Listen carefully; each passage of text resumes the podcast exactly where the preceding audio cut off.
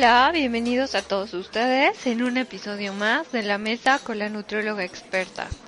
Yo soy Leslie Monteagudo, la nutrióloga experta, y voy a estar contigo como cada viernes hablando sobre temas de nutrición, temas súper interesantes y sobre todo voy a estar platicando sobre algunas sugerencias que me han dado algunas personitas a través de Facebook y de Twitter eh, recuerda que me puedes encontrar como nutrióloga experta y en Twitter como arroba nutrióloga e.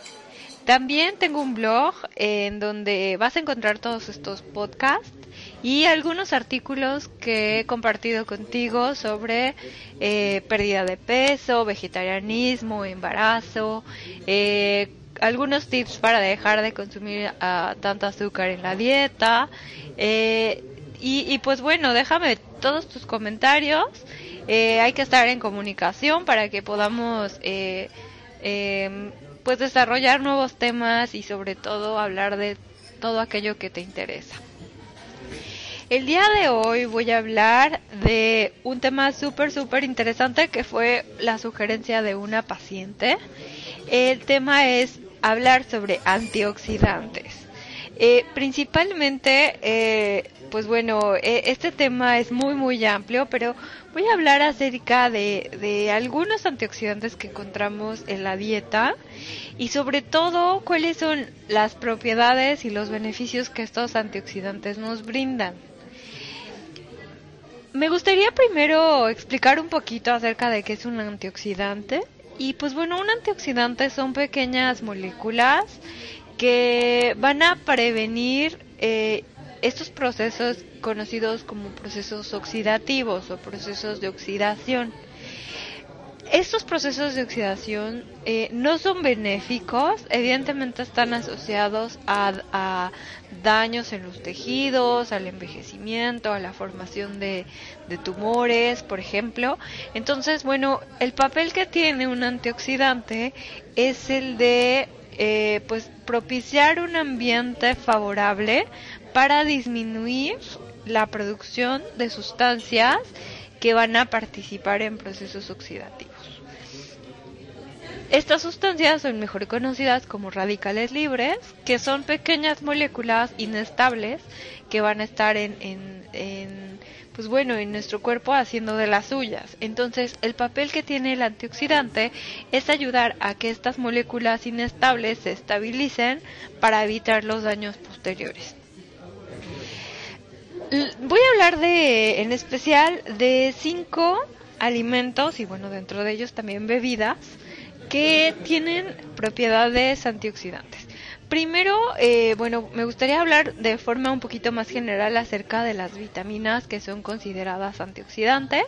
También voy a hablar del vino, que bueno, a muchos nos gusta, el jengibre, el café y el chocolate. Hablando principalmente de las vitaminas con propiedades antioxidantes, bueno, estas las vamos a agrupar principalmente en vitaminas a, vitamina E y vitamina C. Estos tres tipos de vitaminas son las que tienen mayor propiedad, mayores propiedades antioxidantes. Eh, la vitamina A la vamos a encontrar principalmente en aquellas frutas y verduras que sean de color anaranjado eh, y que bueno se asocia principalmente a, la formación de pigmentos visuales y a mejorar esto de la vista eh, y bueno va, va a tener eh, principalmente mayor contenido de vitamina A, por ejemplo, la zanahoria, los pimientos rojos, eh, los pimientos que también son amarillos y eh, algunas otras fuentes como la naranja, como también el, la mandarina, que son de estos colores, eh, digamos que anaranjados. Ah, también, eh, bueno, hablando de cítricos, eh, en este grupo de cítricos, bueno, principalmente vamos a encontrar la, la vitamina C, que además de tener propiedades antioxidantes favorece mucho a estos eh, a prevenir estos procesos eh, respiratorios como la gripa o como las infecciones respiratorias. Y bueno finalmente la vitamina E que la vamos a encontrar principalmente en aceites vegetales como aceite de oliva, de canola, de cártamo.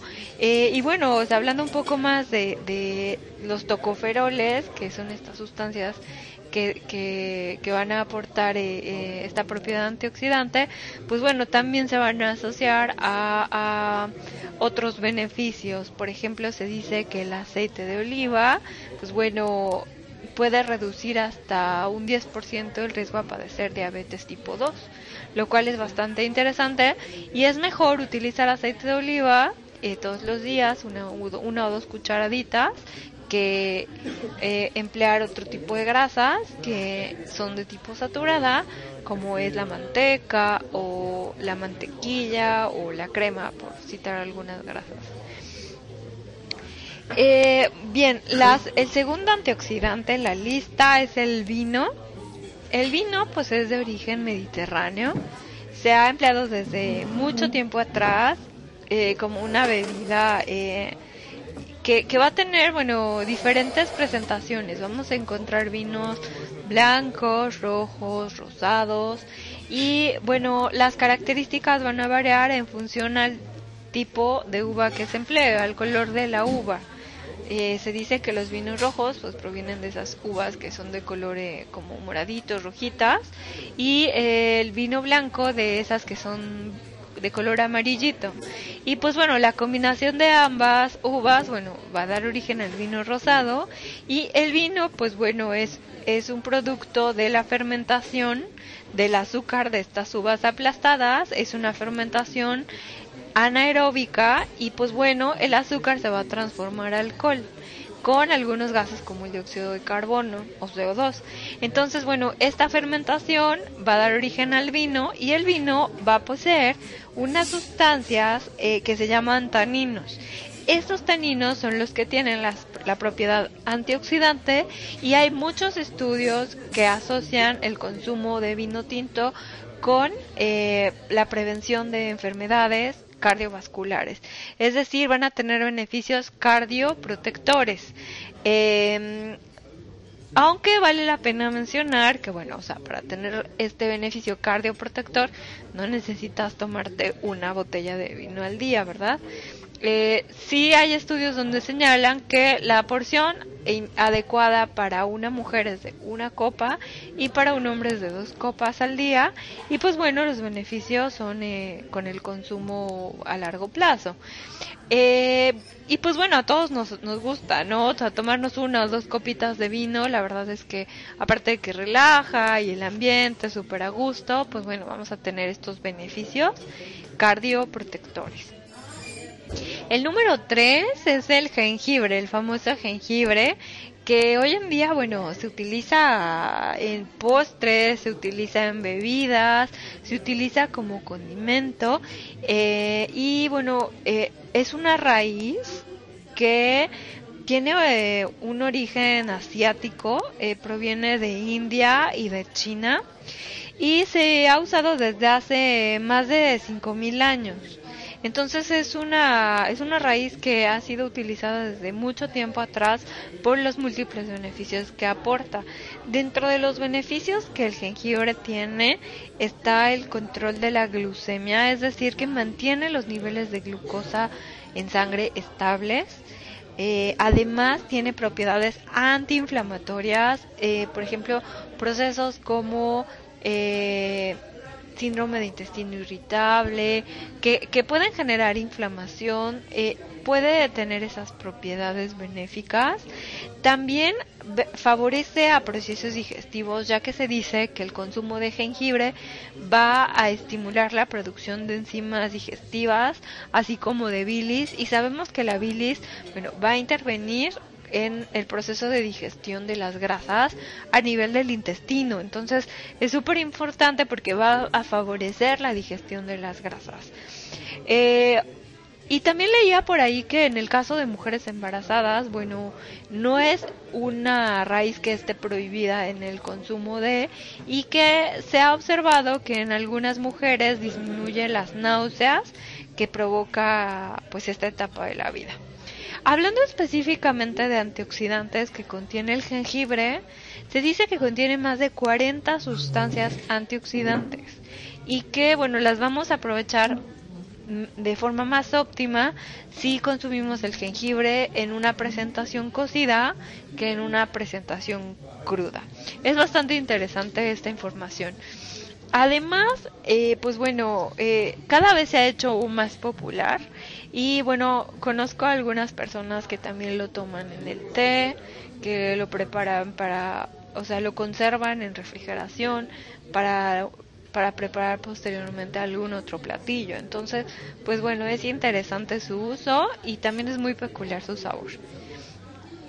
El número 4 es el chocolate y bueno, seguro muchos van a estar muy felices. Seguro Checo en los controles va a estar muy feliz porque le encanta el chocolate. Y pues bueno, si existen personas que son adictas al chocolate. Vamos a hablar más acerca de, del chocolate. El chocolate tiene un origen prehispánico. Y pues bueno, eh, eh, este, este chocolate viene de la mezcla de cacao y azúcar. Entonces, en base al porcentaje de cacao que contenga y al contenido de azúcar, pues bueno, van a surgir variantes de, del chocolate. Eh, tradicionalmente, nuestros ancestros eh, mm, los, lo preparaban en agua y pues bueno, esa era la forma común en la que se tomaba el chocolate como una bebida. Posteriormente, pues bueno, ya se le fue agregando leche y se volvió algo más dulce y después ya se hicieron este otras presentaciones del mismo. Eh, el chocolate va a contener una sustancia que se llama antiocianina.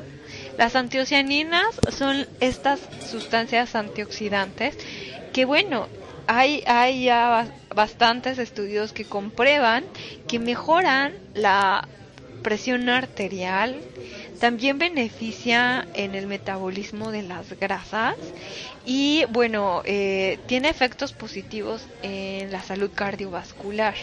Es decir, bueno, eh, disminuye esta formación de placa en las arterias, además de que, bueno, interfiere muchísimo en la en el humor de la de las personas o sea cuando uno come chocolate bueno tiene esa sensación de felicidad de placer y pues bueno esto eh, mejora el humor de una persona ¿Cuál es la recomendación y de qué tipo de chocolate? Porque bueno, esto es muy importante. Yo recomiendo que el chocolate sea oscuro o amargo, que es una presentación que contiene un poco menos de azúcar también, bueno, dentro de estas presentaciones podemos comparar cuáles contienen menos grasa, ojo con eso. Y bueno, la porción es, la recomendada es de 10 gramos de chocolate, una barrita de 10 gramos de chocolate amargo. Y bueno, se puede consumir eh, eh, a lo mejor cada dos o, o, cada tercer día como un pequeño postre o incluirlo en alguna otra preparación. Eh, la única contraindicación sería, bueno, en el caso de que hubiera alguna restricción del el consumo de azúcar, pues tendríamos que buscar u otra presentación que no contuviera, que no conteniera, contuviera, perdón, azúcar, o bien, este, eh, bueno, disminuir el consumo. Y bueno, finalmente, y eh, voy a hablar del café. El café, bueno, yo soy fan número uno del consumo de café, me encanta el café. Y eh, bueno, eh, es una bebida que tiene un origen árabe.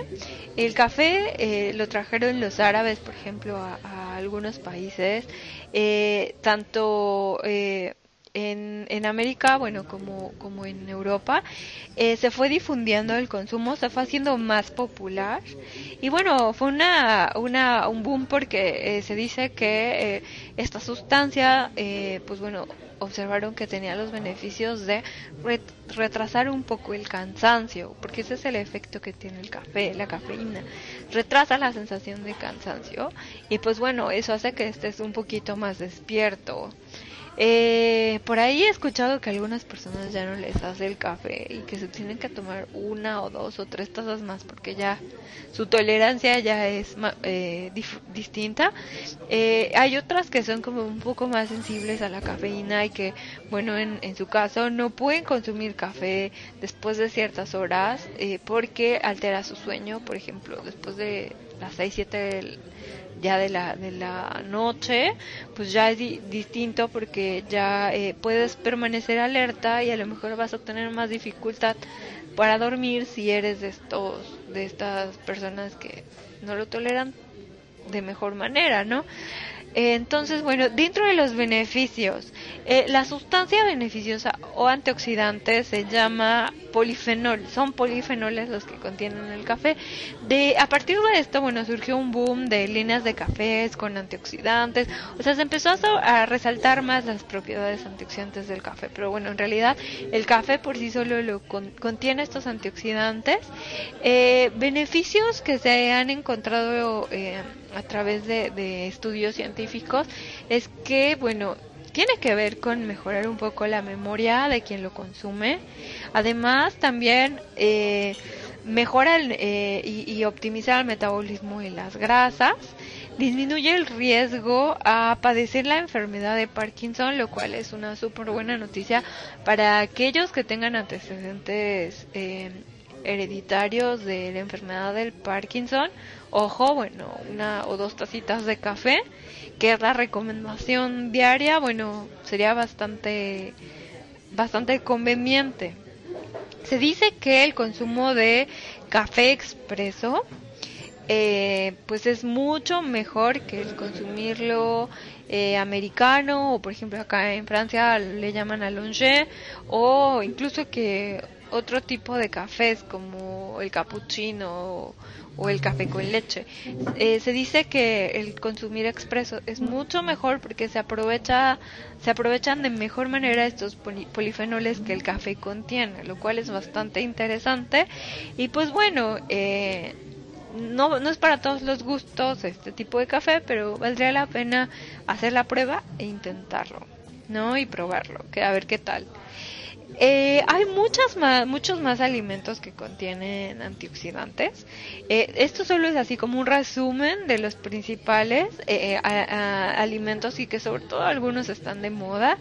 creo que valdría la pena hacer un una segunda parte de antioxidantes y hablar de otros cinco alimentos que también los contengan, porque hay una gran variedad de, por ejemplo, la cebolla, por ejemplo, las frambuesas, también las blueberries eh, o, o, también este bueno moras azules que se le llaman así. Y bueno eh, hay, hay otro otro tipo de sustancias o bebidas como el té verde que también contiene antioxidantes. Eh, y, y, bueno sobre todo aquellas que están súper de moda no o sea valdría la pena hablarlas y hablarlas en una segunda parte de, de antioxidantes. ¿Qué les parece? Eh, espero que, que, esta información eh, sea interesante para ti. Déjame tus comentarios. Dime cuál de estas, de estos, cuáles de estos alimentos son tus preferidos o bebidas. Eh, con qué frecuencia los consumes. Y sobre todo, pues escríbeme y dime si te gustó, si no te gustó y por qué. Me encantaría leer tus comentarios de este podcast.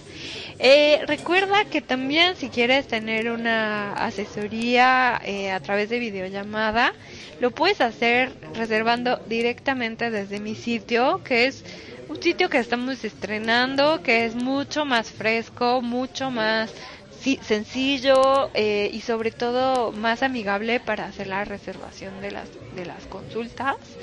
Y pues me encantaría poder eh, atenderte. También puedes escribirme a mi correo que es leslie.nutriólogaexperta.com. Ahí me puedes escribir para dejarme tus dudas eh, o comentarios y pues bueno, sabes que lo voy a que voy a hacer eh, todo lo posible por contestar con tu correo ese mismo día y si no, bueno, tal vez al, día siguiente no me tardo más de dos días en responder. Eh, y bueno, no me queda nada más que decir. Nos vemos y hasta la próxima.